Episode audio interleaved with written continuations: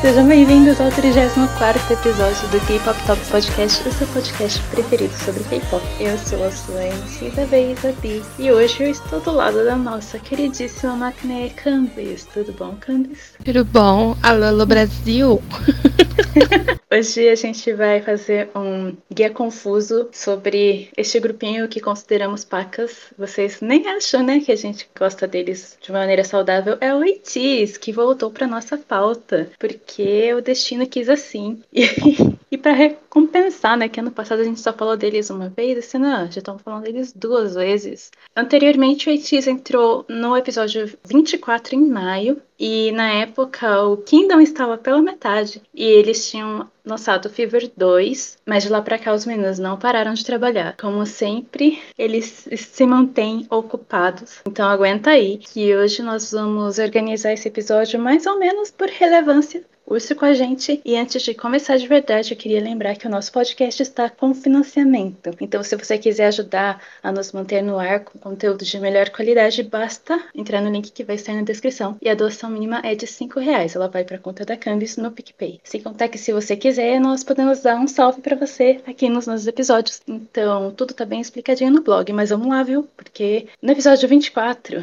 atenção, hein? A gente comentou que metade do grupo estaria na novela em Imitation. E essa novela, hein? Essa novela que ia fazer a gente sofrer com o Yuno como second lady, né, Campus? Fez mesmo, foi real. Eu assisti, Campus não viu a novela, né? Só viu uns clipezinhos? Ah, quem adivinhar se viu ou não ganha um parabéns, porque assim, obviamente, eu não vi. eu vi momentos, eu vi prints, e, e é isso. Está na minha lista, é, gente. É suficiente. Eu baixei os é. episódios. Entendeu? Já foi um começo. O que vale ressaltar, que é importante ressaltar, foi a qualidade do ator John Woo. O nosso bebê roubou a cena de todas as vezes que ele apareceu. O personagem dele era muito engraçado e foi ótimo. Os Sanhua eram bem coadjuvantes, tanto que isso tem rendido piadas infinitas entre o próprio Itis, mas eles também estavam adoráveis quando apareciam, especialmente porque a dinâmica dos personagens deles era bem parecida. Peguei! então, eles eram. É, é assim, Exatamente o que a Kim falou, bem parecida com o Zusan. E outra coisa que aconteceu durante a novela foi que eu vi uns chiliques de ai meu Deus, eles têm tanta química, será se que diziam respeito ao Yuno com duas das Tea Party, a e a Minso. Então, não querendo ser essa pessoa, mas assim, concordo. Porém, não entrarei nesse mérito porque chip de novela é chip de novela e fim do, de papo, né? A questão de falarem do, da química do Yuno com a Minso é que, tipo, a Minso fazia par com o Yang do SF9. Então a gente vai falar de SF9 depois. Por isso que eu sou mais voltada pra dinâmica que ele tem com a Nayang. Mas enfim, não tem nada a ver, eles são amigos, é muito bonitinho ver. Ele aparece no Instagram dela e tudo mais, é, é fofo. Mas a gente tá aqui pra falar de música, né? Vamos falar de música porque Imitation era um musical sim. Então, logicamente, teve músicas originais. E eu já vou avisar que, que eu, eu vou ter que usar a palavra com C. As músicas eram meio cringe. O Yuno, o Son e o Son faziam parte do quarteto Sparkling. Os garotos tropicais que também tinha o Suwong do Boys Republic, né, Camis? Que a pessoa foi descobrir muito depois. Exatamente. Não, eu vi o, o, elenco e eu falei, ah, bacana. Aí, tipo, meses depois que eu fui ver o vídeo do Imitation, é o som do Boys Republic? Como assim? Meu Deus!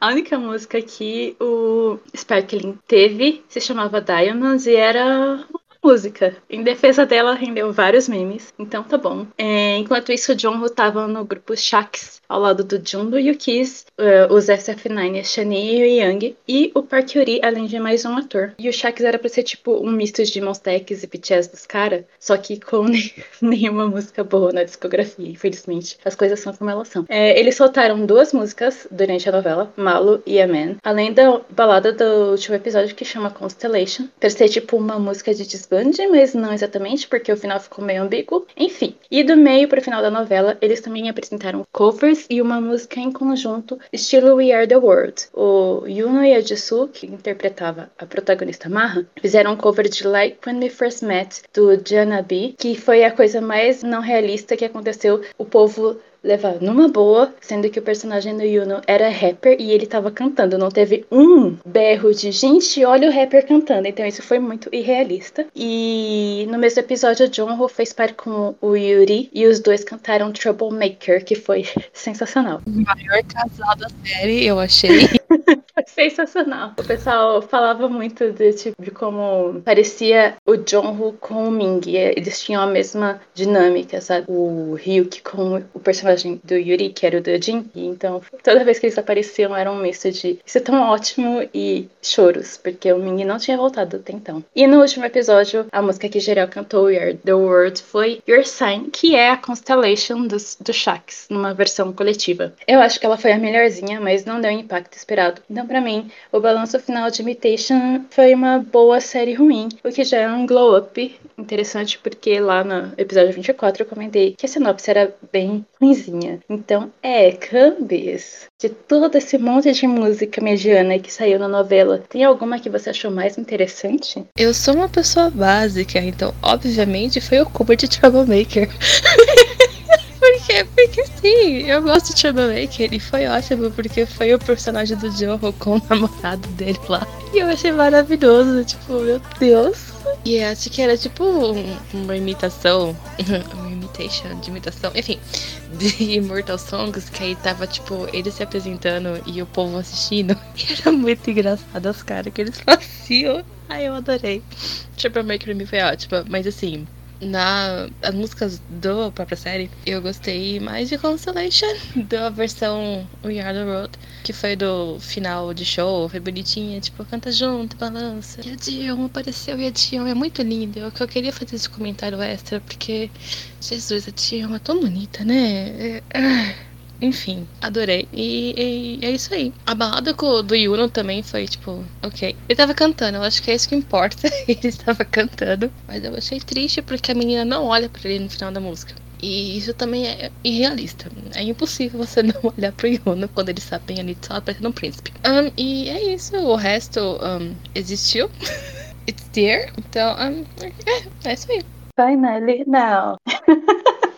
É muito ruim, meu Deus, que música ruim, mas é engraçado o flex dessa faixa do Sparkling, porque foi a que mais vendeu quando saiu a Oshi é, física. Eles lançaram como se fosse tipo single álbum. E a de Sparkling foi a que mais vendeu. Eu não entendo, eu não entendo o K-popeiro. Mas enfim, eu gostei também de Troublemaker, foi sensacional. É o que a Camis falou. Eles não fizeram versão sex, mas o vídeo é ótimo porque a Aria, que é a personagem da Minsu, tá adorando a performance. E aí o Ryoki, que é o personagem do Jun, que é do Shax, tá atrás dela, tipo, eu não acredito que eu tenho que passar por isso. Foi muito engraçado. E é sempre Importante ressaltar os vocais do John, ele é um ícone. Eu acho que eu também gostei mais de Constellation barra Your Sign. Apesar que as duas do, do Shax, Amen e Malo, tem momentos ótimos, só não, não é inteiramente boa, sabe? Aí fica tipo, ai, ficou no quase. Como toda novela ficou no quase. Então é. E a, a, o cover de Janabi que o Yuno fez com a Jisoo, eu não sabia que a Jisoo conseguia cantar assim. Porque as músicas do Tea Party eram bem no cute tom de voz dela tava bem estridente. E aí, quando colocaram ela para cantar uma balada, ficou tão bonita de ouvir. Isso que a Camis falou também é meio realista. No sentido de que o Yuno é o Yuno, mas no caso a Marra gosta do Ryoki. Então ela passou a maior parte do tempo olhando para ele durante a apresentação, então é. Mas é, senti, senti pena de não ter tido, até porque o Yujin e a Marra eram muito amigos, então não fez muito sentido ela não olhar para ele em nenhum momento, mas ok. Para dar continuidade com as coisas relacionadas à TV que aconteceram com o ETIs de maio para cá, na verdade mais ou menos de abril para cá que a gente gravou antes, um bom tempo antes do episódio ao ar, a gente tem que falar rapidinho, que um pouco depois da gente biscoitar a segunda vitória deles no Immortal Songs, eles foram intimados pelo Psy para o programa de aniversário de debut dele, de 20 anos de debut, e os meninos desmancaram simplesmente todos os artistas que a P-Nation colocou no programa e eles levaram a terceira vitória. São o único grupo de K-pop da quarta geração a alcançar esse feito até então. É, eles apresentaram Right Now, promoveram novela, deixaram a Jessie de queixo caído, teve batalha batalha de What Type of X entre o Sam e a Jess em plena TV aberta. E, assim, simplesmente deve ser um saco ser hater do ATEEZ e precisar falar que eles performam bem demais, né? Tem gente que passa umas vergonhas assim. Era o... Enquanto a Etine tá aqui se sentindo adorável. Um beijo. E na final do Kingdom, a gente comentou bastante sobre, lá na live que a gente fez na época, o ATEEZ lançou a faixa The Real, que pro meu choque não entrou no Fever 3, mas olhando pro álbum, ela não encaixa. Ela tem mais cara da parte 1. Então, talvez ela entre num possível epílogo, não sabemos, não tem nenhum sinal de comeback num futuro médio. O que a gente sabe com certeza é que a música que eles lançaram para Digimon, Dreamers, fez parte do primeiro single álbum japonês dos meninos que foi lançado em 28 de julho, mas como a faixa principal, o MV dela saiu no dia 11. O single tem outras três faixas, sendo uma instrumental de Dreamers, uma versão acústica de Still Here e a novidade de Blue Summer. Dessas músicas para TV, Cambis, qual você gostou mais? Gostei mais de Dreamers, Digimon, porque assim, eu nunca fui triste, sabe?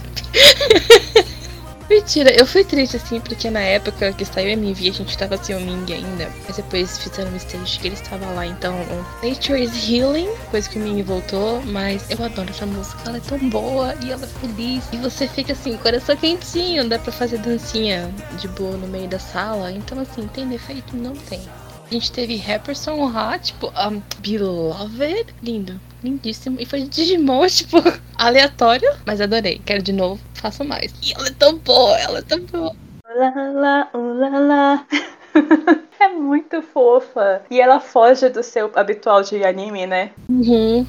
Que, o que em partes faz sentido, porque você pensa, tipo, a do Digimon, é quando você junta os dois, meio que faz sentido, ao mesmo tempo que não faz. Aí você uhum. fica assim, you doing? É quase um rolê aleatório. É, não é um rolê aleatório, né? Porque, não, ele tinha japonês, aí do nada Digimon. Hum? Sem contar que a, a própria empresa de animação fez os personagens deles, né, pra, pra Digimon, foi muito bonitinho.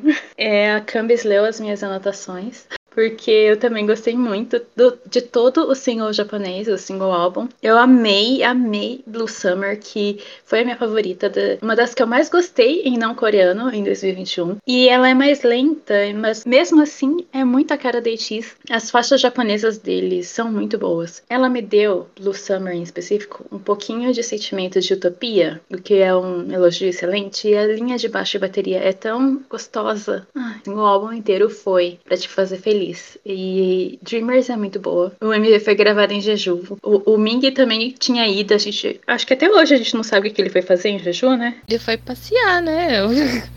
É, foi, foi, foi ficar lá no, nos bastidores. Eles colocaram referência ao Ming no, no vídeo, mas ele não aparece e também não canta né, na, naquela faixa especificamente pro vídeo, mas como a Camis falou, ele apresentou lá no Summer Vacation Camp, que aconteceu em outubro. E foi tão bom. Ai, mas daqui a pouco eu vou falar da volta do Ming. E sim, são essas as músicas pra TV. Eu gostei mais do cover de Right Now do que a de It's Raining, mas como eu comentei no episódio anterior, provavelmente deve ser porque o cover do On and Off pra It's Raining é superior. Foi legal, foi legal, foi muito bom e rendeu a interação do Itis com a Jessie, que rendeu também outras coisas no futuro que foram ótimas, então tá tudo certo. Aí, como a 18 é um fandom mimado, os ATs fizeram questão de biscoitar o vídeo feito pelos fãs para a faixa Still Here, lá do álbum Into the A to Z, lançado em maio. O vídeo é quase uma apresentação em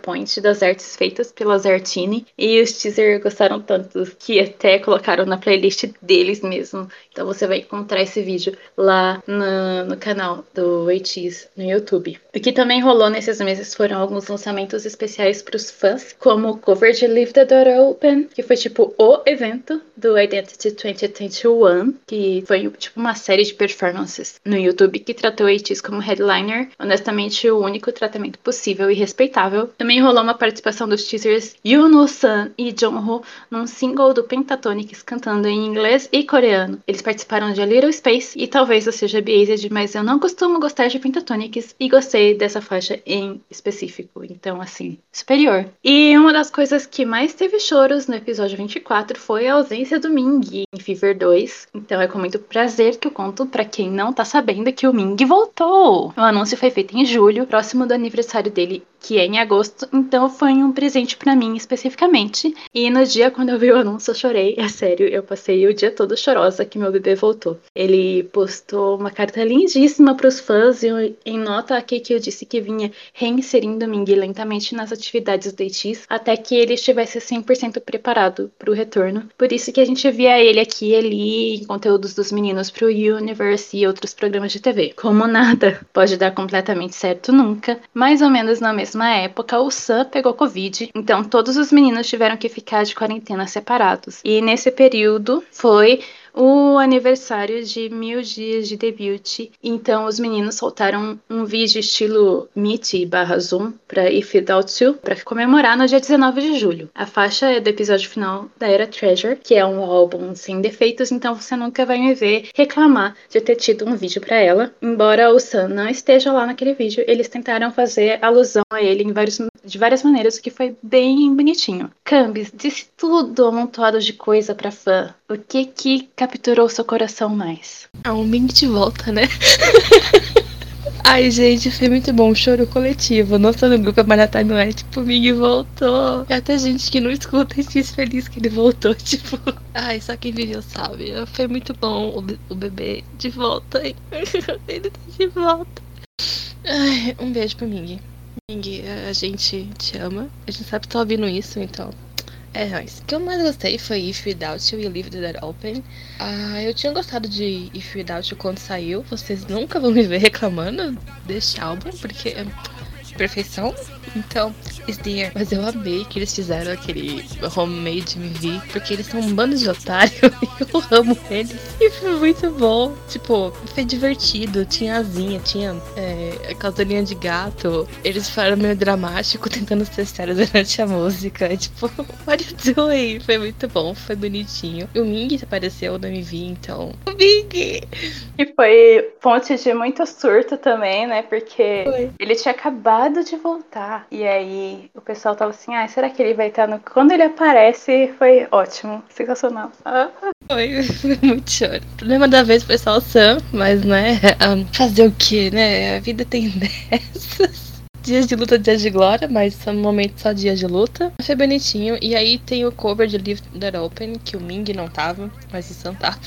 E, de novo, eles são muito otários, eu amo eles por isso. Aquela parte do sofá, a ponte da música que o sangue dele é pra ser sexy, tipo. E eles estavam rindo do outro, não fazia sentido. Ai, é muito bom. É, é, é tão bom. A vida de ser fã do Etis, ela é muito boa.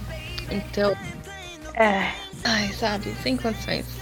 Eu queria muito que a Bi falasse da música do Pentatonix. Por quê? Ela é hater do grupo e aí o Etis foi intimado por eles pra fazer música e a Bi gostou. Bi, por favor, discorra sobre a Little Space. Eu paguei a língua, né?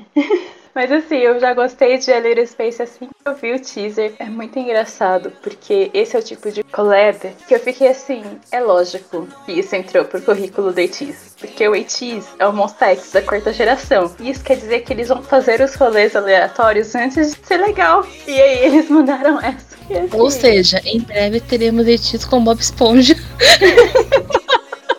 E eu acho que tem um total de três músicas do Pentatonix, da carreira do Pentatonix, que eu gosto. E essa está no topo. É, Beazed, certamente, porém foi uma música muito boa. E eu mostrei pra minha família inteira. Então, vem aí a minha mãe cometina em breve. Mentira, ela não gosta das músicas barulhentas deles. Mas, assim, esse soft e vocalista sempre é muito bom. Ai, muito, muito legal. Foi uma das que eu mais gostei. Eu amo If Without You. O, o valor sentimental que esse vídeo vai ter, sem condições. Eu levei muito tempo para parar de contar os membros em foto, porque desde que começou o hiatus do Ming, eles soltavam fotos em grupo e eu contava. Ah, tem sete. Ah, tem sete. Ah, tem sete. E aí, mesmo quando ele voltou, eu ainda ficava contando. Tem oito. Tem oito membros, então. Tô feliz que eu não faço isso sozinha. eu fico, pera, um, dois, três, quatro, cinco. Ah, oito, ok. Ai, dá uma satisfação. É muito bom ter os oito juntos. Eles falam que eles são mais fortes, né? Um grupo mais coeso. quando estão em oitos. Eu tinha notado isso sobre The Real, mas eu acabei não falando de The Real porque a gente já falou. Mas o Hong Jung falou num programa que eles foram, o um programa do Kwang, que se o Ming estivesse com eles durante o Kingdom, eles provavelmente teriam uma colocação mais alta, ou talvez a colocação mais que tiveram no final. E é verdade, a gente já sabia disso antes. Inclusive, tinha vídeos pelo YouTube falando qual que vai ser o problema da ETs, né? Tipo, analisando todos os grupos que seriam participantes. E quando chegava qual vai ser o problema da ETs, eles estão sem o Ming. Eles estão sem o Ming, então eles não estão na forma mais poderosa deles. E agora estão. Então é por isso que eles estão sendo boicotados.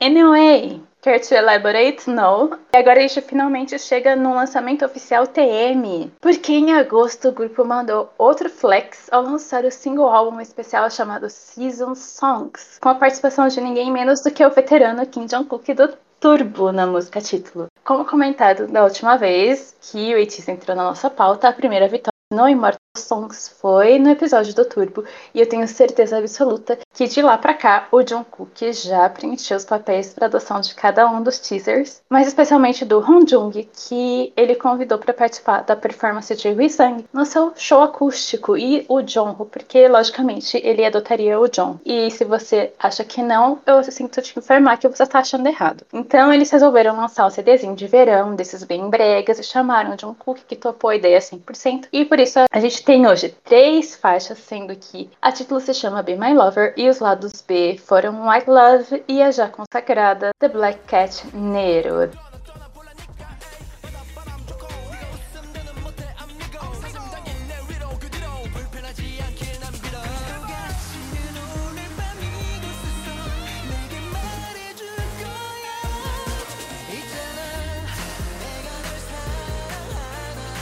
Dessas sites e da performance do Jung com o John Cook qual você gostou mais? A Black Cat tá ali, né? de Black Cat que a gente já surtou sobre Black Cat, mas é, eu amei, amei que eles fizeram essa participação juntos e a música é não apenas brega de verão, mas ela mistura tão bem é, o som de quarta geração e primeira que é a geração dos dois e ficou tão bom. A parte mais explícita dessa junção, o que funciona bem, é o refrão, que é tão cara de música do Jungkook porque a transição do Jungho cantando para ele é tão perfeita que você fica, meu Deus, incrível. E eu adorei o MV que eles fizeram, porque é super engraçadinho e como diz o Caio, eu preciso falar, mandar esse top pro Caio, que tava o, o AT sendo beeper pelo Daddy Jungkook. Também foi ótimo, foi feliz. E aquela invejinha, porque a gente não tem uma piscina à disposição. Então, assim, 10 estrelas. E eu achei lindo, achei lindo, lindíssimo que o Jungkook chamou o Honjunk para participar do programa, que era especial dele. Ele nem precisava chamar ninguém, porque ele consegue fazer o raps da música. E aí ele chamou o Honjunk pra cantar junto, tipo. E o Honjunk é a coisinha mais fina e pequenininha no palco. Ai, emocionada. A única coisa que falta agora é o Itis fazendo um cover de Lovable. porque eu gosto dessa música. Então, é isso. A Cami está virando. tá quase colocando uma plaquinha lá na frente da Kill Kill pedindo esse cover. ah, mas eu achei também ótimo a participação do Jung em Hisang, porque não é, não foi o tipo de participação descartável, sabe? Ele vai e volta em vários momentos, ele não tenta roubar o holofote e é muito bonitinho. E o jeito que chama o, o Jung pro palco, ai meu Deus. Ah, foi assim, então, gente, é, boas-vindas ao meu filho, que vai cantar agora. literalmente isso. É, White Love é um jazz estilo La La Land, que tecnicamente não devia ser lançada pela Itis, mas quando você ouve faz muito sentido ter sido lançada. Ela é muito gostosa de ouvir. E a quebra do rap do Ming não foi desse mundo. Foi, tipo, tão genial. O que falar sobre a? Sem condições. Mas é Be My Lover, foi lançada no dia 16. Bem verãozinha, bem brega. Eu adorei o conceito do John Cook como personal trainer deles. E o MV, nesse conceito aí do, do John Cook como personal trainer, tem vários momentos de não existe.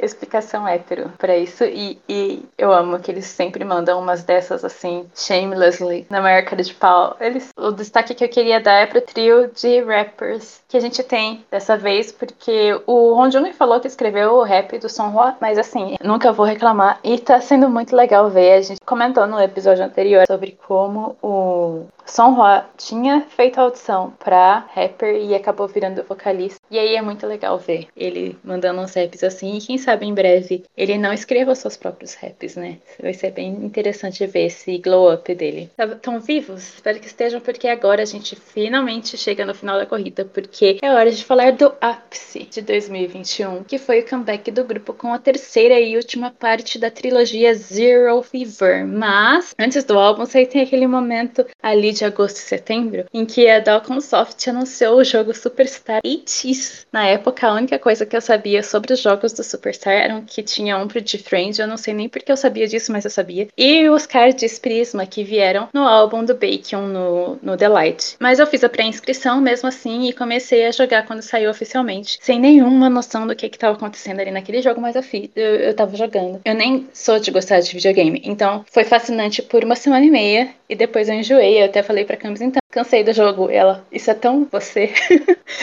Foi o meu momento vizinha e se faz. Mas eu voltei a jogar quando saiu o Fever 3. E eu não perdi um dia desde então. Eu tô quase completando dois meses sem perder um dia de jogo. Meu pulso chora. O maior problema é que eles estavam demorando para adicionar música ou colocar em eventos interessantes. E aí, a partir do Fever 3, a gente tem tido um pouquinho uma frequência maior de, de eventinhos e tal. Então, o jogo se mantém, mantém a nossa atenção. E eu vi gente que já jogava as outras versões falando que esse jogo do Itiz era bem difícil, então foi muito, muito gênio, né, da minha parte começar por ele. Eu tive que instalar um outro, eu instalei o, o da Starship por motivos de Monster X e Kravitz para conseguir praticar sem enjoar das músicas do Itiz, porque foi uma coisa que eu percebi quando entrou Deja Vu, que eu tava ficando com raiva que eu não conseguia passar com três estrelas. Então eu tive que instalar outro para treinar, e o plot twist é que eu comecei a gostar e conhecer melhor Cosmic Girls, então talvez quando a gente falar delas de novo, eu não seja tão leiga, né? Quem sabe? Vem aí. Mas enfim,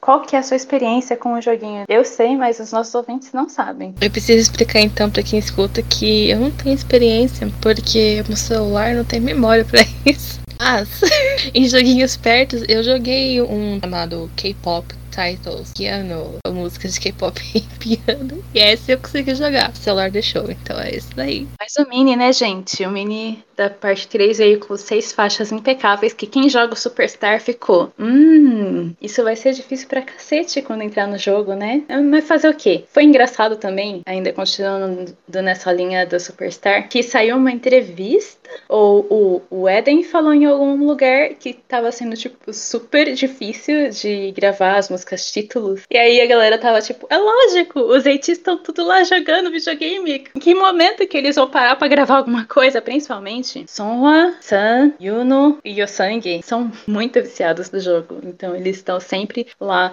no topo do. Entre, né, os, os principais. Como que chama aquilo? As principais notas da, das, de cada música. Os usuários deles vêm com uma estrelinha azul. Então quem tá jogando consegue identificar que são os meninos do grupo lá. Traumas de Superstar, parte, esse álbum o grupo mandou uma title dupla de novo. O único problema é que estava tão óbvio qual música ganharia. Não foi que nem Illusion e Wave, que foi provavelmente a votação mais acirrada, que as duas titles tinham a mesma vibe, só soavam diferente. Dessa vez eles colocaram Deja Vu contra Eternal Sunshine, fazendo referências a dois filmes que eu sou apaixonada, porque o Eti sempre se preocupa comigo, Rabi, que mora em Campinas. Então, enquanto Eternal Sunshine era a faixa superior, Deja Vu era sexy. E eles estavam se achando grandes gostosas. Principalmente agora que o grupo tá completo, né? Então eles estão na fase mais forte deles. Então vocês podem até imaginar o que aconteceu sem nem ter olhado rede social esses últimos três meses. Eu preciso muito, Bates, pare com essa coisa de fazer votação de título e só ir na música que eles querem. Porque se vai ter vídeo e promoção, duas títulos de qualquer jeito, só vai. Eu preciso de votação. É aí que vocês querem na hora, vai. Depois vai vir a outra. Então todo mundo sai feliz no fim das contas. Pra que votação? Eu não tenho saúde para isso. E sabe, tava tão gritante o que, que ia ganhar que eu acho que o fandom tava até mais de boa. Na verdade, eu não olhei muito.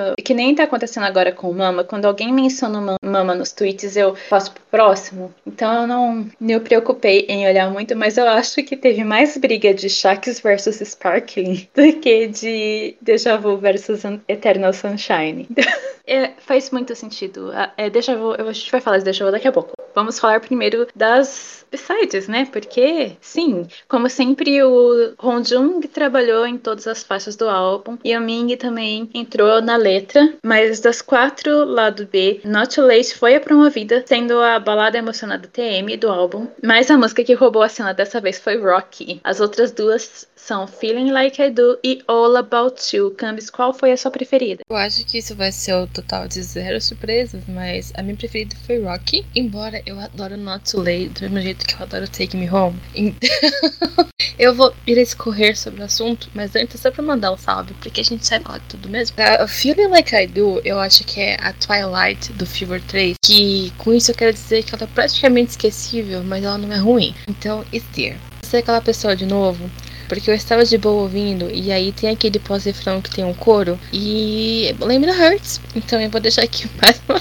vez a conexão com Hurts. E ela é uma música de crente, igual Celebration é, só que ela é um pouquinho mais de boa do que Celebration foi. Mas enfim, aí tem Rocky, que é tipo The Real se ela fosse mais de boa e menos barulhenta. Porque ela ainda vai na sua cara. E na minha cabeça isso faz sentido. E ela é muito boa, tipo, oh uau! Ponte da música é ai, incrível. E a mudança de instrumental na parte final dá uma vontade de você sair e socar alguém, mas vocês não ouviram isso de mim. Um, aí vem Not Too Late e eu achei muita maldade da parte dele, embora fez sentido, terminar o álbum com essa música porque ela é para você chorar, sabe? Tipo, Too Late, Too Late. E é engraçado porque os meninos falam que a música faz o Hong Jung chorar, né?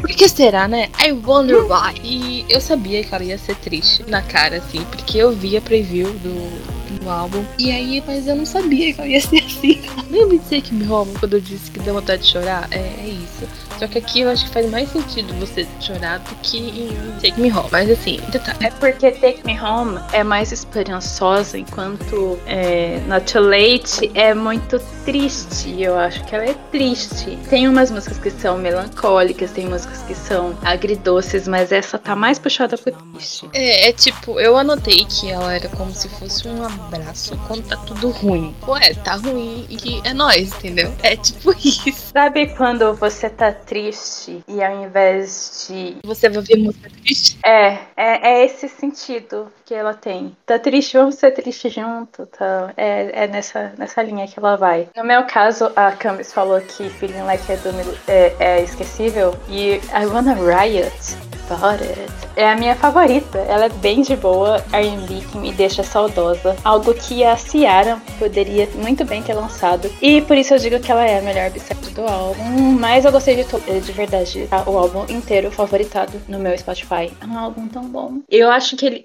tal qual o episódio final, mas aqui no episódio final a gente tem Wonderland, que é superior a tudo e qualquer coisa, mas aqui no Ver 3 é um álbum que funciona muito bem, melhor como um todo, às vezes do que como faixas individuais. A história tá bem amarradinha. Rocky é a favorita de todo mundo porque ela é um headbanger. Você canta junto e eu preciso de um show pra ontem. E eu acho que ela é uma das candidatas a ter um videozinho no futuro. Eu espero que tenha. Hum, talvez que nem o Win em show mesmo. Fica aí essa Universe. All About You também achei ela é sexy e eu também achei que ela parece como música da Ciara, então tem isso. E Not Late segue a mesma linha de Aurora e Sunrise dos álbuns anteriores, então tem esse sentimento assim de intimidade por ter sido feita pelo Hong Jung e ter uma letra mais próxima da gente, eu diria. Então é. A última coisa que eu queria comentar antes da gente começar a falar das titles é que nessa votação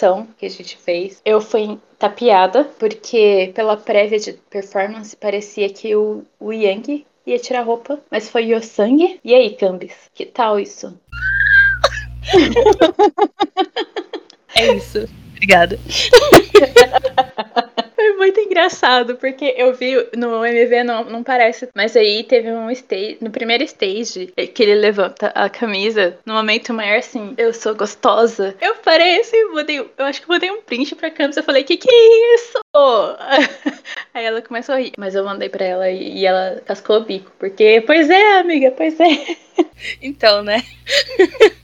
A vida tem dessa. Ele tá malhando, a gente sabia que algo ia acontecer em algum momento, porque tá com os bração já, sabe? Mas é, 10 estrelas. Eles estão grande gostosa, eles de comeback, não sei o que vou reclamar. Sensacional, então é hora, né, de falar. De déjà vu.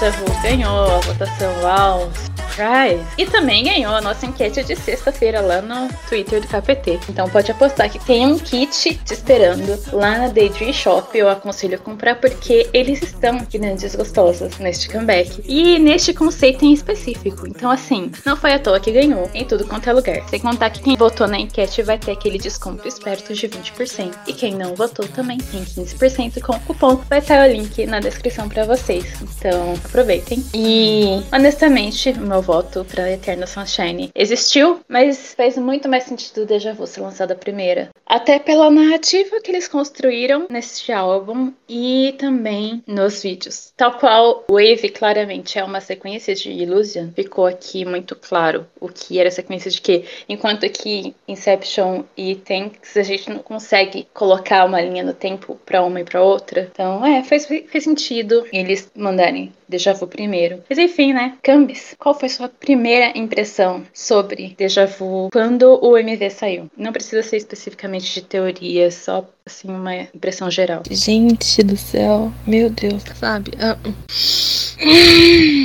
não sei nem pra onde eu vou começar, mas assim, surtei. Surtei. que eu tava tão feliz que eu tava surtando. E ela, tipo, ela é muito boa. Deus, eu sabia que ela seria, tipo, boa. Porque eu, a gente viu a preview né, pra voltar. Mas ela inteira, ela inteira, ela vai crescendo. E a cada parte você fica assim, meu Deus, a preview não te preparava para nada. E eu amo, amo barra só, que o refrão é cheio, mas ele fica na sua cabeça. E é fácil de cantar. É, é chiclete e fica, e tem o tá, tá, tá, tá, que fica na cabeça também. E eles cantam. E é, o Mink, o Ming, Ming, alô? Ming tava tão feliz que ele voltou. A gente deu comeback com ele de novo. E aí, ele resolveu acabar com a vida de todo mundo. Ai, incrível. Eu acho que a gente nunca tinha visto um conceito sexy, sexy assim. Pointíssimo. Eles têm conceito sensual, tipo desire. Toda vez que eles apresentam desire, é tipo, hum, I'm watching. Deixa de ser safada. Eu não tô sendo safada. E aí, aqui foi muito na cara que foi sexy. Tanto é que eles incorporaram sexy de um jeito que o, o jeito que o Hong Jung faz rap mudou. Ele foi lá para baixo. Pega de surpresa, porque tem uma entrada descida I don't know my feelings. no, nesse metade da música pra parte de rap, acompanha essa descida dele. Tanto ele quanto o Ming fazem uma diferença no rap pra ser sexy. Eles incorporam isso de um jeito que fica classe. Tem uma sangue tirando a roupa, tipo, what is doing? A gente tirando a roupa, o, o Yuna rebolando no refrão, a calça branca do Ming. Tô falando de tudo menos da música. Não sei meus sentimentos, gente. Eu peço perdão a todos. Mas assim, eu amei a música. A primeira vez que eu ouvi ela inteira, eu tive que ouvir ela umas cinco vezes seguidas para ver se eu entendi o que eu estava sentindo. Ela inteira é maravilhosa. Ela é muito, muito boa. E eu amei. E ela vai crescendo. E no final, o final da música, gente do céu. Sabe o GIF? Bob Esponja.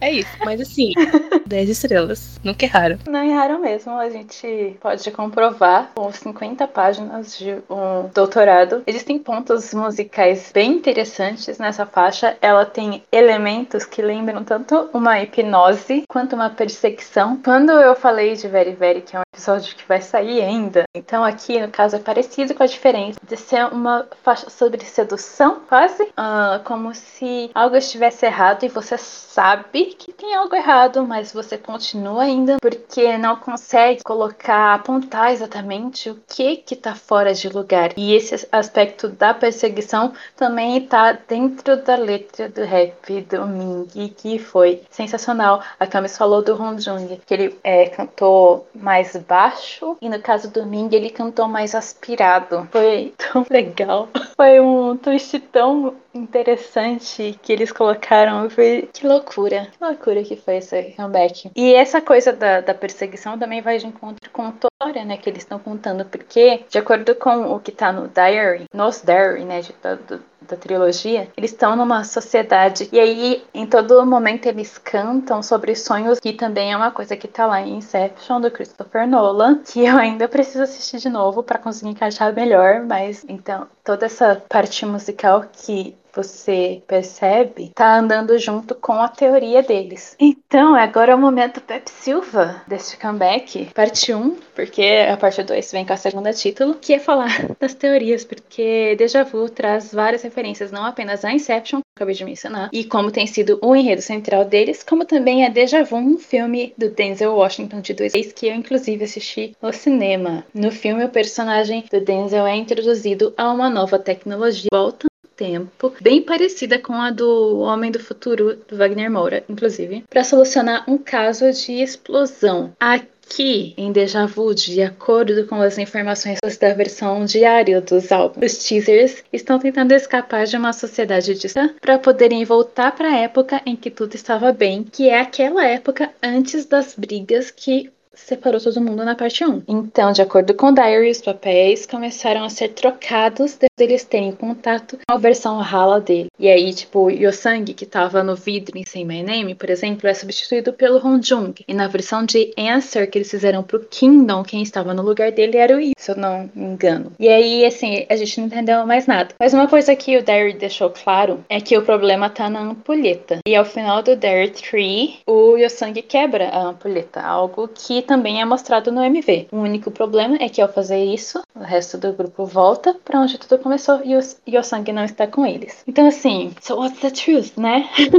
Exatamente como em Take Me Home, que vai ser lembrado em vários momentos, em vários momentos da letra, que remetem a Inception e também a Brilho Eterno. Quem assistiu Inception e ficou com o filme gravado na que nem eu, vai conseguir perceber as referências na letra, especialmente no pré-refrão, que é liderado pelo Sonhua, quando eles cantam Parece que eu estou num sonho dentro de um sonho, como se esse arrepio me lembrasse de você, e eu sei que você também tem esse déjà vu. E uh, até o refrão parece ter saído dos lados da Mal, com referências à loucura e a querer ficar junto daquela pessoa. Como que você encaixa tudo isso na história do ATs? Não sei, não me pergunte. Mas eu sei que eu adorei ver um monte de referência aos meus filmes, tanto Inception quanto Brilho Eterno. Estão no meu top 5 Deja Vu é um dos filmes de ação que eu mais gosto da minha vida, então nunca vou reclamar. Você teve algum sucesso em entender, encaixar toda essa esse retalho de referências que eles meteram na história? Queria começar por partes, porque eu acho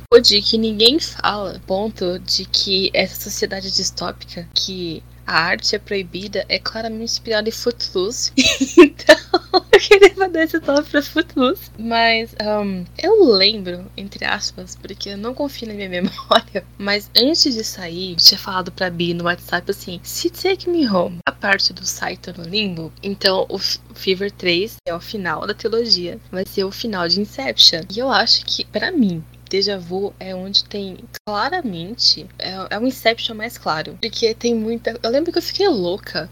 Lembro se foi pra Bi que eu cheguei gritando ou se eu gritei mentalmente só. Um chute. Tem a parte da chuva que eles estão caindo do filme. Os prédios, eles vão para As camadas estão claras. Tipo, what are you doing? E aí tem os carros. Não sei encaixar. Desisti de tentar encaixar. Eu preciso que o Home Jung sente comigo e me mostre o slideshow, que é esse ponto, só isso pra ajudar a entender. Mas a questão do Inception, em Deja Vu é onde ela tá mais clara para mim. E eu fiquei partes porque eu achei que a ampulheta era o totem. Então, se o Yosang ficou para trás, talvez ele seja o Kobe agora. Ele trocou de lugar com o Hong Jong. Enfim, pergunta, eu sei que é obviamente Inception. Aí você tem a borboleta que aparece do nada, tipo borboletas, a gente sabe que é treta. Tem uma flor na cara do Yu Yang, que teve treta com o coitado do Yang, então é pra deixar aí. Mas o importante é que a minha teoria é que são vampiros. e é isso, muito obrigada. E é por isso que eu vou continuar forçando a bola nas mãos da Cambis, porque a gente teve uma versão vampiresca no Halloween, lançada no dia 31, e que eles falaram assim: Eu acho que nós não fizemos coisas o suficiente pra Cambis nesse comeback. É. Como se o Yosang e Yuno já center no refrão, né? E a estilista não finalmente acertou as roupas do Ming. Então, Cambis quer falar dessa versão de performance e da coreografia antes da gente passar pro final de Deja Vu? Foi pra mim, né, gente? Foi obviamente pra mim. Eles sentiram que eu estava triste. Mentira. Mas enfim, foi pra mim. E é de vampiro. E assim, assim, amor? Só confirma a teoria de que eles são vampiros. Até porque na coreografia, na final da ponte, é aquele momento o Sam, os dois que fizeram essa parte de coreografia, que tipo, não tem como você dizer que não é de vampiro. E não ironicamente tá menos vampiresco no Dance Perto de vampiro. Enfim. E aí eles estão vestidos a caráter e eles estão tão bonitos nesse vídeo de coreografia. Os estilistas desse vídeo mereciam um aumento. Colocaram o Son em corsete, sabe? O Ming tava de capa e o Sang também. E o Sang foi muito extra. Eu amo ele. Que ele foi tão extra que ele tem que girar pra mudar de posição né, depois que ele canta. E aí ele pega a capa assim e gira com a capa. Tipo, foi tão extra. Mas foi tão bom. Ai, um beijo pro Sang. A teoria do Itis, na verdade, é se Inception fosse com vampiros. E é isso. Não entrarei em detalhes. Não tenha medo de sonhar um pouquinho maior, né? Exatamente. Mas indo pra coreografia, que coreografia boa. O fanservice da coreografia foi incrível. Pós-refrão, é tá, tá, tá. Ela é acessível. A segunda parte, só que ela é acessível. A primeira nem tanto. Mas ela é acessível. Ela é, obviamente, uma coreografia Itis. E ela tem todo aquele conceito sexy e não tem um defeito, gente. Ah, a dança é muito, muito boa. E sabe, eles não foram indicados.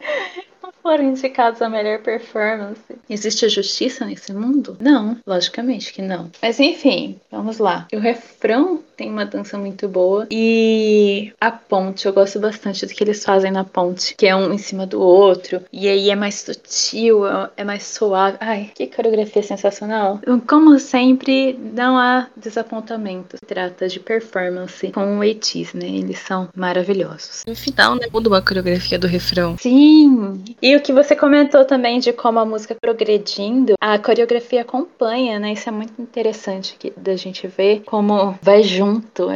É, é sensacional. Não sei se você vai concordar, mas nessa questão de progressão, de como a música cresce, no final, mais na coreografia do que na música em si, parece que aquele desespero, entre aspas, tem em Inception, no, no final, que eles têm que, na parte do aquele chute mesmo, que tem que terminar a ideia, plantar a ideia pra voltar, que eles estão começando a cair com o carro, a chuva, aquele desespero no final do filme parece que ele tá mais presente na coreografia, na parte final. Quem é a Ariadne? Eu sei que cena que você tá falando. É bem isso. E sabe o que que é engraçado em Inception? Que a chuva é porque o carro tá caindo da ponte. Eu acho isso tão legal, porque reflete na- nas camadas mais profundas do sonho, né? Eles estão caindo na água, então porque tem aquela água ali num sonho mais acima, os sonhos de baixo vão ter água também. É muito legal isso. Filme bom. É o meu filme favorito de todos os tempos. Ahn, eu concordo que tem. Sabe o que, que você falando me lembrou? Panorama. O final de Panorama é tão dramático, tão intenso, parece que é o ápice. Eu comentei isso na minha postagem de Hello Future, que geralmente o ápice fica pra ponte, e aí tem alguma, alguns grupos que estão deslocando esse ápice pra realmente o final da música, e foi isso que o Itis fez também, e agora você me fez lembrar que Panorama do Aizuan também tem isso. A chuva é clara, é o chute. E o chute? Então, a chuva com o chute né, nas camadas do prédio que eles descem ali, gente, é, é óbvio, é claríssimo Inception. O que significa? Ninguém sabe. Mas é claro. o que isso quer dizer? Não sei. Não me pergunte. Por isso que este é um guia confuso de ETs. Aqui a gente vai falar da parte final, né? Já que a gente tá começando cantando de chute, chuva, de ponte. Então, essa faixa me pareceu a mais fechadinha no sentido de todos os meninos ganharem espaço, tempo de tela, linha, o que é um progresso e tanto. Eu adoro que ela continua indo pra frente, como a Camis falou, mesmo na ponte, que é quando eles vão um nível abaixo, bem que eles fizeram em Say My Name. Então a gente consegue perceber, em Deja Vu especificamente, acho que mais do que nas outras, essa conversa com essa parte específica da era Treasure foi em Say My Name. Eu gosto muito do minuto final, que usa essa ponte para modificar o refrão e estender finzinho da faixa, como eu comentei lá no Hello Future que eu escrevi pro blog. Eles não chegaram a deixar o final tão longo quanto foi o do Dream, mas foi uma mudança de tão bom gosto que a gente quase esquece que a faixa é toda engordurada. Isso é muito engraçado. Taste. Ela é um plot twist, porque tem outra parte de rap no final da música. E eu acho uhum. que ninguém tá esperando por isso. E é interessante também, eu deixei para falar isso agora de propósito, o fato deles estarem no prédio. E que cada bloco de música acontece em um andar diferente. Então a Campbell já deu esse spoiler. Quem assistiu Inception sabe que o sonho principal acontece num prédio, bem para simbolizar as camadas. E é de um prédio que a mal se joga gatilhando todos os problemas criminais do Kobe, que fez com que ele se separasse dos filhos. E é num prédio que acontece o chute que desperta todo mundo a tempo de chegar no destino final. E é de um prédio que a Ariadne tem que pular para voltar sozinha, enquanto o Kobe vai buscar o Saito. Então, tipo, eu achei muito inteligente que eles fossem do subsolo aos, aos níveis superiores conforme a música progredia e todos os pequenos detalhes que estavam inseridos ali de onde eles tiraram inspiração para lançar essa trilogia e até talvez a gente possa dizer que é, referências estão um pouquinho mais esparramadas por toda a discografia do E.T. se a gente olhar com um pouquinho mais de atenção. Não olhamos então, isso é apenas a nossa suposição. Porém, tá aí, né? E ali na ponte tem a participação de todos eles, todos se complementando. Mas eu queria destacar a parte do Ming, porque foi algo que eu apontei para Khan e a gente ficou só aquele emoji da cabeça explodindo. As linhas do Ming são algo que ele até já falou antes, mas tem impacto maior aqui. E ele diz: mesmo que eu fique sem fôlego, da próxima vez em meu sonho eu te encontro em meu coração. E assim, se isso não é uma referência direta a Te Encontro em Montauk, eu não sei o que mais poderia ser. E é assim que a gente vai para a segunda tip, Eternal Sunshine.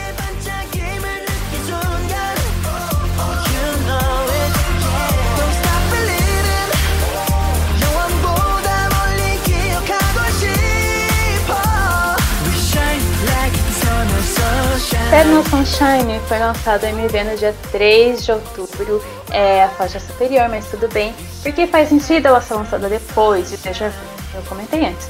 Uh, antes de mais nada, eles estão tão lindos, é ridículo o que um conceito bright and colorful pode fazer. A parte de rap do Honjun virou header de metade da minha timeline. Uh, eu acho que é a versão A, não lembro, não me perguntem. E o conceito, não pergunte, eu só sei que é gay. Mentira, hoje vai falar. E eu vou continuar falando de brilho eterno, pouquinho já já, mas a gente vai falar da música antes de ser doida. E Eternal Sunshine é uma música dançante, feliz e toda linda. Musicalmente falando, ela é muito mais interessante, mas tudo bem, eu já falei, tá tudo bem, porque eu gosto das duas, é verdade. É que essa é a minha favorita, então vocês vão me ver um pouquinho mais emocionada nela. Cambis, impressões sobre a música. I like Eternal Sunshine. Ai, eu amo essa música, ela é muito boa. Um, eu poderia discordar que tem mais coisas acontecendo aqui do que Deja Vu, mas basicamente não está errado. O instrumental dela é um pouquinho mais, entre aspas, trabalhado que Deja Vu é, mas sentido pra cada uma das músicas e a gente não tem rivalidade de música aqui. A gente tem, mas enfim, detalhes. Ah, mas sabe quando CAX lançou Wave? Que a gente vai falar dela mais pra frente. Que só ouvindo a música, você pensa assim, meu Deus, eu estou feliz. Isso, ela é uma música feliz pra você cantar junto e esquecer que os problemas existem pra você junto da música. E ela é tão boa, ela é tão boa, tipo, ai, eu adoro, eu adoro International Shine. Ela é assim, pra você dançar no meio da sala, você canta junto com o refrão cheio. Também na energia de coreano errado, mas é para você cantar junto. Ela fica na cabeça ela é chiclete de um jeito diferente de Javu. Ela é chiclete e ela é feliz. e é tudo tão colorido e color pop. E no MV estão juntos se divertindo. e sendo os otários que são, e é isso que importa, com uma pontinha de felas, esse gay? E nada além disso acontece, você não pode mudar minha mente, eu não sou obrigada, tá bom? então, nada acontece aqui, mas a gente sabe que vai dar errado, porque é Eternal Sunshine. Mas assim, Posso fingir que não. Pra quem não conhece, o conceito da faixa foi influenciado de maneira massiva no filme Brilho Eterno de uma Mente Sem Lembranças, estrelado pelo Jim Carrey e a Kitty Winslet lá em 2004, e também é um dos filmes que eu mais gosto na minha vida. Nele, após passar por muitos tropeços durante o relacionamento, Clementine decide apagar o Joel de suas lembranças e quando ele descobre que ela fez isso, ele decide fazer o mesmo. O filme é narrado na maior parte do tempo pelo ponto de vista do Joel, conforme as memórias dele, as memórias que ele tem especificamente da Clementine vão sendo apagadas, começando pelas mais recentes até chegar nas mais antigas, até que todas tenham sido apagadas completamente. Existem momentos do filme em que o protagonista implora para manter pelo menos uma lembrança dela, só uma. Mas é claro que as pessoas que estão fazendo esse procedimento não têm como saber o que ele está pedindo, porque todo o processo ocorre enquanto ele está dormindo. Então, esses, esses clamores dele são em sonho. E aí, quem está do lado de fora não, não tá no sonho dele, né? E as primeiras linhas da faixa Eternal Sunshine são: se eu pudesse manter apenas uma lembrança, qual momento você quer lembrar? E cara, se você assistiu o filme, entendeu e pegou a música com legenda e o seu coração não foi esfaqueado logo nesse começo, eu não sei o que te dizer. Campos, e aí, não, como você tá? Eu não sei. não, não. eu, eu falei, quando saiu os dois, Eternal Sunshine, a timeline ficou louca, a teoria. Aí é o filme, que não sei o que, aí ok. Aí eu falei assim, bom, já vou reassistir Inception pra teorizar. Eu vou reassistir Eternal Sunshine. Aí eu lembrei sobre toda a história do filme e eu falei assim, hum, que esse filme é pra destruir você. É ótimo, mas é horrível também. Não me submeti a isso. Mas um, tem uma cena que eles estão no metrô, todo mundo junto, e o John canta que ele quer lembrar disso pra sempre. E eu fiquei assim, por quê? Carson, are you okay? no! No! No! I have one question and it's why? E eles vão esquecer, eles não querem. E aí tem aquela lembrança que eles não querem abrir mão e eles estão juntos. E por que você tá fazendo isso comigo? Tipo, um, vai. Enfim, minha teoria é que um, zero estrelas de hum. me fez sofrer. Horrível. Tem criança chorando, né? É, é Grávida de pé no ônibus. Isso entra um pouco no mérito da música, já que algo nela está fora do lugar. E aí a gente volta pro Terry, porque quando os meninos voltam pro passado, eles têm um sentimento sobre como o Yosang está vivo em algum lugar. E é esse sentimento que os motiva a buscar esse sol eterno sobre o qual eles cantam repetidamente. Então eu entendo. Eu acho que eu conectei um ponto agora, porque essa questão de estar feliz e tem algo estranho Sabe Truman Show? É uma simulação. Tudo tem que dar certo. Hum, Ponto que fica estranho. Então, hum. quem tá vendo? O Jim Carrey. É. Não. É, é esse meu parêntese. Obrigada, pode continuar. em Brilho Eterno, filme, para esquecer uma pessoa completamente é preciso esquecer toda e qualquer coisa que possa remeter a ela. A Clementine é citada naquela música, né? Oh, querida, Oh, querida Clementina, e até a música o Joel é forçado a esquecer. O rap do Hong Jung, uma das coisas que ele escreveu foi cante essa música. E eu achei isso muito fofo. Foi uma referência que eu peguei na hora. Mas a referência que doeu, mesmo que não devesse, foram os itens 1 e 3 da lista que ele exibe no começo dessa parte. O primeiro é Pense em mim todo dia e a última é Vamos celebrar cada momento. Do meio pro final do filme, quando o Joe percebe que nem só de coisas ruins o relacionamento dele com a Clementine foi construído, ele pensa se nós pudéssemos tentar de novo, as coisas seriam diferentes. E Clementine das lembranças dele responde lembra de mim, tenta ao máximo, talvez a gente consiga, talvez a gente possa. Visualmente, sim, entendo a questão da letra, tem a questão do Home Jong sendo arrastado, que é o que acontece com o Joe em uma das memórias. Então, visualmente, representação, referência ali foi engraçado porque ele tava tipo, cheese, e aí ele pousa pra tirar foto enquanto tá sendo arrastado. E é muito bonitinho, tipo. Mas é toda, todo esse ar de, de felicidade, verão e tal. E você lembra que eles sempre falaram que a luz, mais especificamente a luz do sol, não fazia mal para eles. E você fica assim, uai! é claramente algo de errado, mas eu trabalho com negação. Então, o que importa para mim é o final da MV. Parte 1, primeira parte final da MV.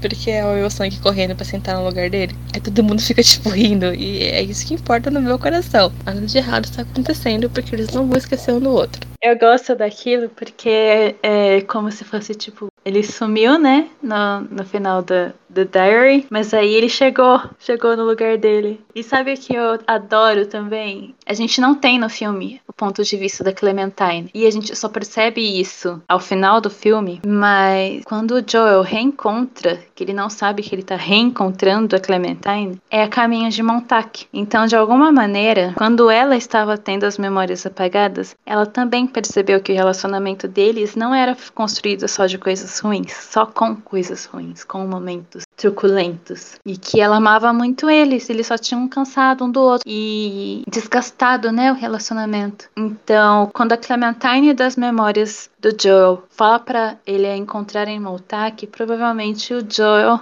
nas memórias da Clementine, também falou para ela o encontrar em Moltak. Então, eu não sei nem como que isso pode ser encaixado, mas eu adoro isso, eu adoro esse pequeno subentendido que tem no, no filme. Você consegue encaixar isso na, na história, Cambis? Eu fico mais ou menos onde você parou. mas é porque eu vou lançar isso para mim. Assim, faz sentido que eles encerraram a série Fever aqui e teoricamente a gente vai entrar na nova era que é o The Fellowship. Mas eu acho que falta alguma coisa entre uma era e outra, tipo Fever e Treasure. Não sei se vem um epílogo, se a gente vai ganhar uma frequência da frequência ou algo assim.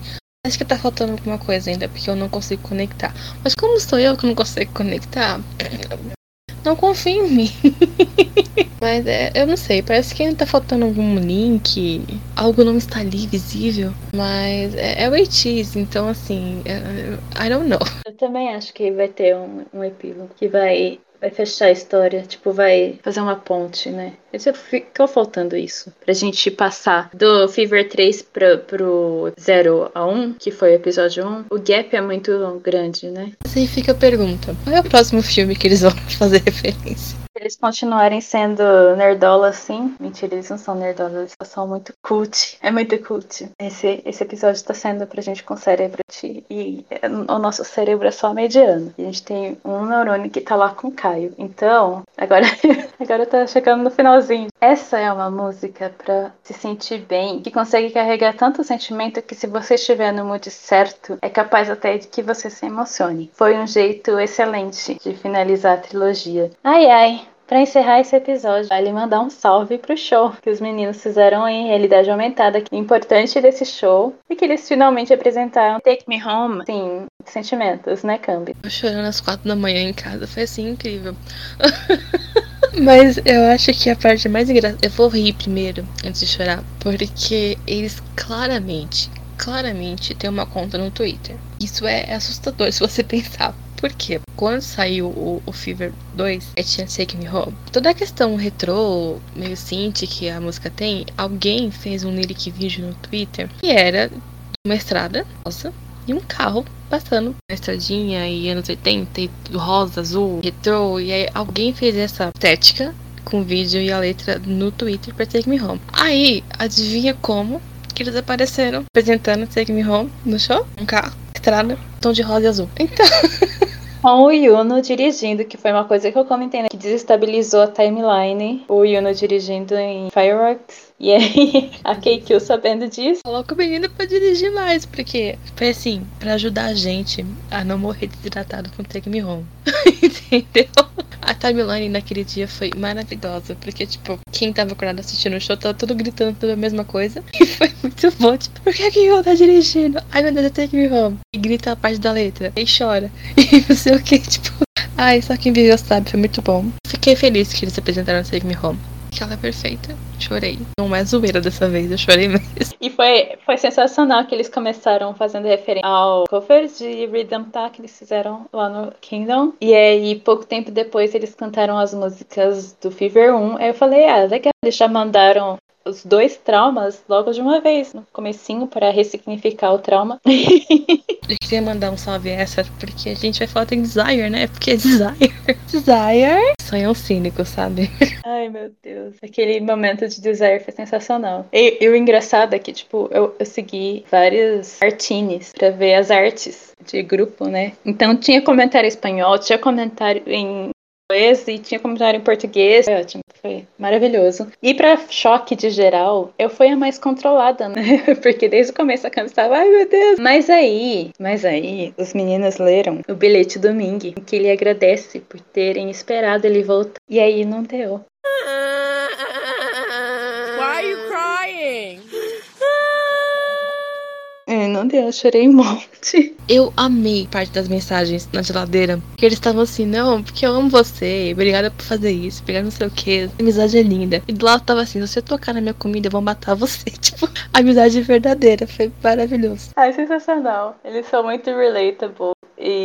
Ah, foi muito bonitinho mesmo. E foi engraçadinho ver. Eu acho que foi o Sangue que escreveu um bilhetinho pro Sonra falando obrigado por cuidar de mim. E aí o Sonra tinha escrito um, bilhetinho pro Sangue falando desculpa por não cuidar tão bem de você. E, tipo, ele ficou assim, ah, isso é fofo, porque eu achei que eu não tava, tipo, cuidando dele direito. E ele me manda uma dessa. É bom saber, né? Eles se amam demais, né, gente? Tem gente que chora, sabe? É, é, é, a gente somos nós. É a gente que passa mal, a gente é. Não. A gente é a gente. É. É bem por aí. Ai, ai. A outra coisa importante foi que ao final do show, volta da turnê mundial dos A-Teaser. Inicialmente, as únicas datas que saíram as que foram adiadas, então ainda não tem um salve pro Brasil. Por isso que eu tô em depressão desde aquele dia. E foi reportado que a venda de ingressos pro show de Londres reuniu quase cinco vezes a cidade da Arena. Então, assim, vocês, por favor, deixem de ser fã do ATEEZ, porque eu quero muito um ingresso para quando eles vierem no Brasil. Então, por favor, se retirem do fandom. Ai, que sofrimento. Mas é, como eu disse, um show no Brasil ainda é um distante, porque, por enquanto, o nosso país ainda não faz parte do mundo. Até que as datas venham, a gente sonhando com o que eles poderiam colocar na setlist. Então, para esse episódio, a nossa caixa de perguntas do Spotify também vai estar aberta para você contar pra gente qual a faixa do ETIS que não pode faltar na turnê. Ah, e aí? Tudo isso de ETIS, né? Por hoje. Controladíssimas como sempre. É, mais um dia normal. Eu fui a CVC emocionada de hoje a vi. Eu fui a outra emocionada que eu fiz até o próximo. Falou!